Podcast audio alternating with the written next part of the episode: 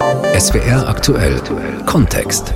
Mit Sebastian Felser. Wenn Europa seine Souveränität im Massenzahlungsverkehr bewahren will, muss es mit den Chancen und Risiken eines digitalen Euros sich aktiv befassen. Es geht dabei nicht um die Abschaffung des Bargeldes, das ist mir wichtig und wie ich weiß, vielen Bürgerinnen und Bürgern auch, sondern um eine Ergänzung in digitaler Form. So hat es Bundesfinanzminister Scholz im Herbst 2020 auf einem Treffen der Eurogruppe gesagt.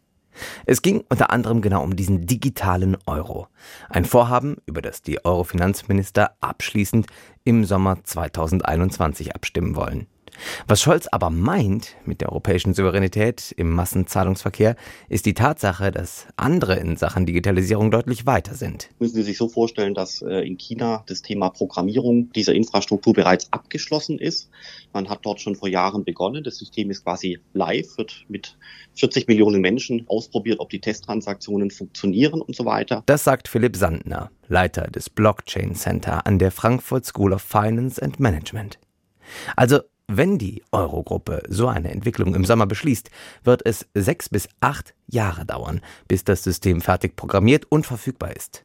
So viel Vorsprung haben aktuell die Chinesen vor der EZB.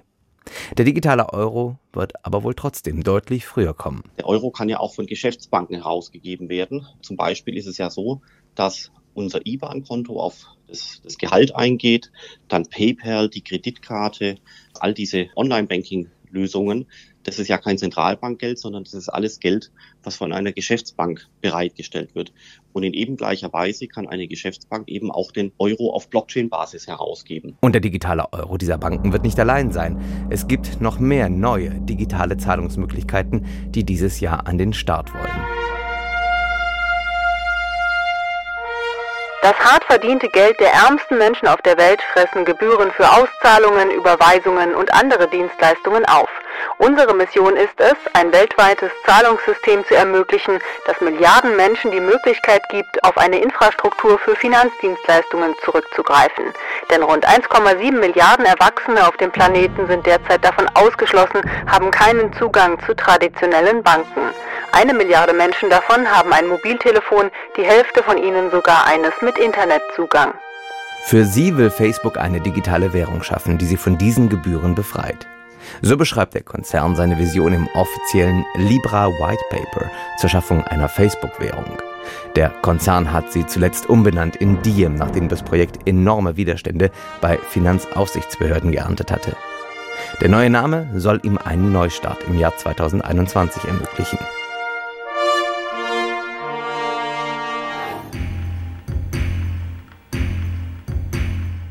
Am Anfang war ja die Vision da, alle Währungen in einen Korb zu packen, dann so eine Art Mischmasch draus zu machen und so eine Art Weltwährung auszugeben. Das Thema ist jetzt momentan mal vom Tisch. Stattdessen wird versucht, jetzt auf die relativ langweilige Variante umzuschwenken, nämlich einen US-Dollar notierten Stablecoin in Amerika herauszugeben.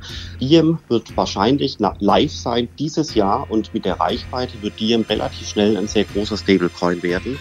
Die großen Zentralbanken kommen dann ab 2025, ab 2026 hinterher. Das sind vier oder fünf oder sechs Jahre. Und wenn Sie mal die Zeit zurückdrehen, wo wir standen 2017 im Bereich der Technologie, da kann man schon erkennen, dass drei, vier, fünf, sechs Jahre sind eine Ewigkeit im Sinne dieser technologischen Entwicklung. Ein Stablecoin ist eine digitale Währung, die tatsächlich an eine existierende traditionelle Währung gekoppelt ist. Sowohl im Preis als auch dass die Werte dieser digitalen Währung in einer konventionellen Währung hinterlegt sind. Was Diem, Chinas digitaler Yuan, der digitale Euro, der kommt, und auch Bitcoin aber gemeinsam haben, sie alle basieren auf derselben Technologie, der Blockchain. Ja, die Blockchain ist eigentlich ein verteilter Speicher von Transaktionen. Erklärt Thomas Rose. Er ist Forschungsbereichsleiter am Fraunhofer Institut für angewandte Informationstechnik FIT und arbeitet im Blockchain-Labor des Instituts.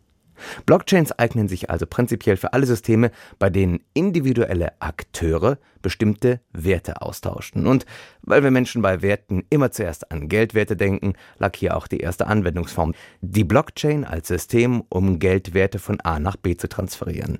Damit war Bitcoin geboren, die erste praktische Umsetzung einer Blockchain. Man kann sich das vielleicht so vorstellen, früher haben wir Kontobücher gehabt, in denen wir alle Informationen und Transaktionen dokumentiert haben. Und die Idee ist jetzt, diese Kontenbüchern auf verschiedene Knoten zu verteilen. Nehmen wir also ein Beispiel. Angenommen, Herr Rose hat mir 50 Euro geliehen und ich will sie ihm erstatten. In der heutigen Welt gehe ich mit den Kontoinformationen von Herrn Rose zu meiner Bank und sage, liebe Bank, bitte überweise Herrn Rose 50 Euro. Die Bank prüft die Verbindung, meine Liquidität und nimmt dann Kontakt zur Bank von Herrn Rose auf. Die erhält die 50 Euro und am Ende wissen von der Transaktion Herr Rose, unsere beiden Banken und ich natürlich. Andere Kunden der Bank haben damit nichts zu tun und die Banken stehen für die Korrektheit des Vorgangs gerade. Das ist ein typisches Beispiel für eine vollkommen zentralistische Struktur. Was macht die Bank? Die Bank speichert alle diese Transaktionen zentral, zentral in einer Datenbank und sorgt, dass in dieser zentralen Datenbank Konsistenz herrscht. Und oben drüber haben wir dann eine Aufsichtsorganisation, die dafür sorgt, dass alle Banken diese Prozesse gemäß ihrer Spezifikationen und ihrer Vorgaben machen. Sprich, das ist so eine vollständig zentralistische Welt. Und die Idee der Blockchain ist jetzt, diese zentralistische Welt zu verteilen. Nehmen wir also dasselbe Beispiel in der Blockchain-Welt. Stellen wir uns mal vor, jeder, der diese Sendung hört, ist Teil eines imaginären Blockchain-Netzwerks. Dann liefe unsere Überweisung in etwa so. Ich will Herrn Rose 50 Euro überweisen. Das übermittle ich an alle Hörerinnen und Hörer, einschließlich Herrn Rose. Das wäre dann auch unser Blog. Die Information Sebastian Felser überweist Thomas Rose 50 Euro. Eine Kopie dieses Informationsblocks ist in dieser Sekunde bei allen Zuhörerinnen und Zuhörern angekommen und alle legen diese Information in ihrer Kopie der Gesamtdatenbank ab. Das ist der Clou der Blockchain. Weil alle davon wissen, brauchen wir keine Bank mehr, die die Richtigkeit dieser Transaktion bestätigt. Herr Rose und ich haben den Intermediär, also die Bank als Mittelsmann, einfach ausgeschaltet, indem wir die Information über unsere Überweisung mit allen geteilt haben. Sind Sie noch da, Herr Rose? Ich bin noch da. ähm, ich möchte nur nicht so platt sagen fast, weil bei Ihnen war es ein Broadcast, dass eine Information an alle ging. Die Idee ist aber eigentlich, alle können Informationen an alle verteilen und dann müssen sich alle einigen, was sie gemeinsam glauben. In unserer imaginären Blockchain aus Zuhörern ist Information eine Einbahnstraße. In der echten Blockchain kommunizieren alle Teilnehmer mehr oder weniger gleichberechtigt. Das hat einen ungeheuren Vorteil. Möchte jemand einem Netzwerk einen manipulierten Block unterjubeln, muss er mehr als der Hälfte der Teilnehmer durch einen Computerhack weismachen, dass seine Version stimmt. Bei einem Netzwerk von mehreren hunderttausend Computern ist das so gut wie ausgeschlossen. Gleichzeitig beginnt genau hier die Herausforderung, denn sie schafft auch ganz schön viele Probleme. Problem Nummer 1. Skalierbarkeit. Fangen wir mit einem eher einfachen Problem an. Dieses Problem hat mit der Leistungsfähigkeit von Computernetzwerken zu tun.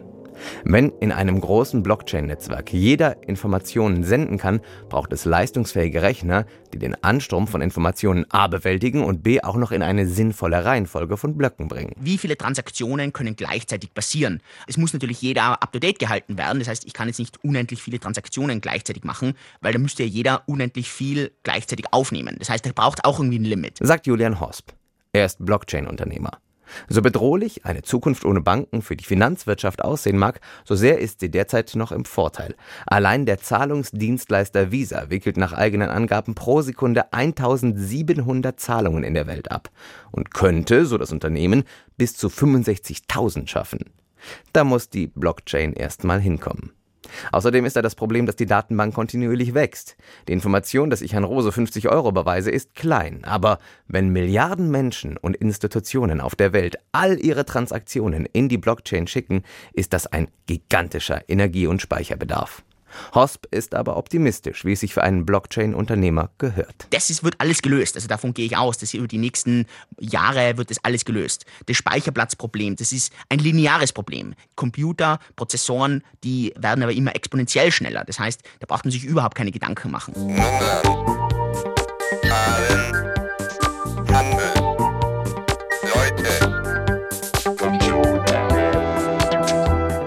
Problem Nummer zwei Sicherheit. Das zweite Problem ist deutlich verzwickter, dafür ist hier die Lösung aber schon da. Sicherheit in einem Netzwerk wie der Bitcoin-Blockchain hat zwei Aspekte. A. Ich muss gewährleisten, dass ich nur auf mein Konto zugreifen kann. B. Ich muss gewährleisten, dass niemand hingeht und der Blockchain nicht legitime Inhalte, also falsche Blöcke, unterjubelt. Sicherheitsaspekt A ist relativ unkompliziert gelöst, nämlich mit Masse. Wer ein Konto etwa bei der Bitcoin-Blockchain hat, der hat nämlich eine sehr lange Kontonummer. Das ist eine Zahl mit einer 1 vorne dran und dann 80 Nullen. Also die ist unglaublich groß. Mehr als es Atome im gesamten sichtbaren Universum. Also wirklich unglaublich groß. Und dann nutzt man einfach einen Zufallsgenerator und sucht sich bei Zufall eine dieser Konten aus. Und das klingt immer am Anfang so wahnsinnig, weil man denkt, ja, aber was ist, wenn sich jetzt zwei Leute dasselbe Konto aussuchen? Die Wahrscheinlichkeit, dass sich zwei Leute dasselbe Konto aussuchen, ist deutlich geringer, als wie das in der nächsten Sekunde ein Asteroid, den wir komplett übersehen haben, bei uns auf die Erde stürzt und uns komplett auslöscht. Das heißt, wahrscheinlichkeitstechnisch braucht man sich überhaupt keine Sorgen machen, dass sich irgendjemand dasselbe Konto aussucht wie jemand anders, weil es einfach so unglaublich viele Möglichkeiten gibt. So kommt eine Blockchain sogar ohne Passwörter aus. Einziger Haken, wer diese Kontonummer, also den sogenannten Private Key verliert, ist sein Vermögen los.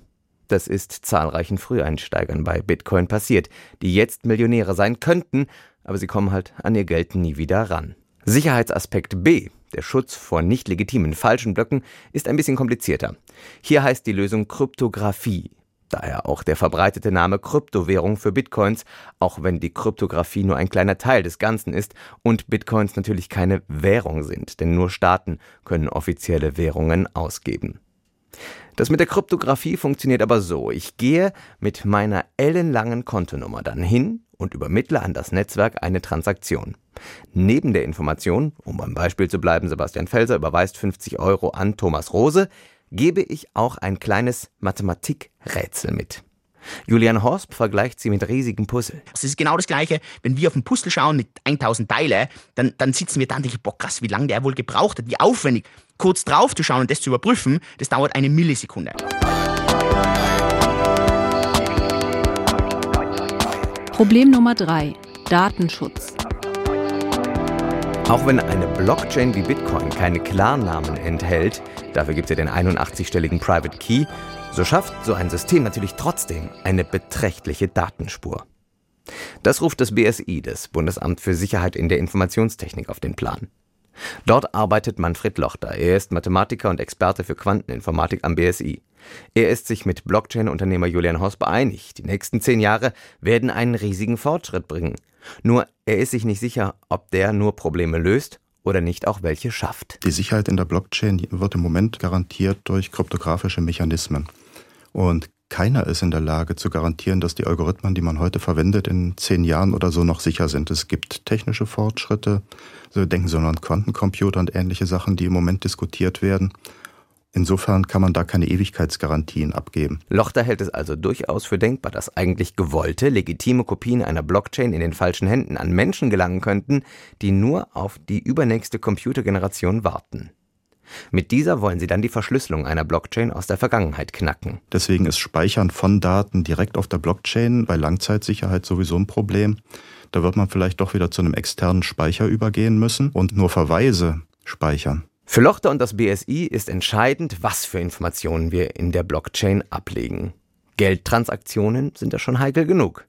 Bei den Anwendungsbereichen eines digitalen Euro etwa, an dem die DZ Bank und andere Geldhäuser arbeiten, ist aber viel entscheidender, dass sich die digitale Währung direkt mit digitalen Verträgen, sogenannten Smart Contracts, verbinden lässt. Bei solchen Verträgen entfällt im besten Fall die gesamte Verwaltung. Zwei Seiten schließen einen Vertrag über eine bestimmte Leistung. Nehmen wir zum Beispiel ein Unternehmen, das Windkraftanlagen baut. Dafür bekommt es Zulieferteile von einem Smart Contract Partner. Die Bauteile können über das Internet ihren Status durchgeben. Sobald sie verbaut sind und der Vertrag erfüllt ist, schließt sich vollautomatisch die Zahlung an.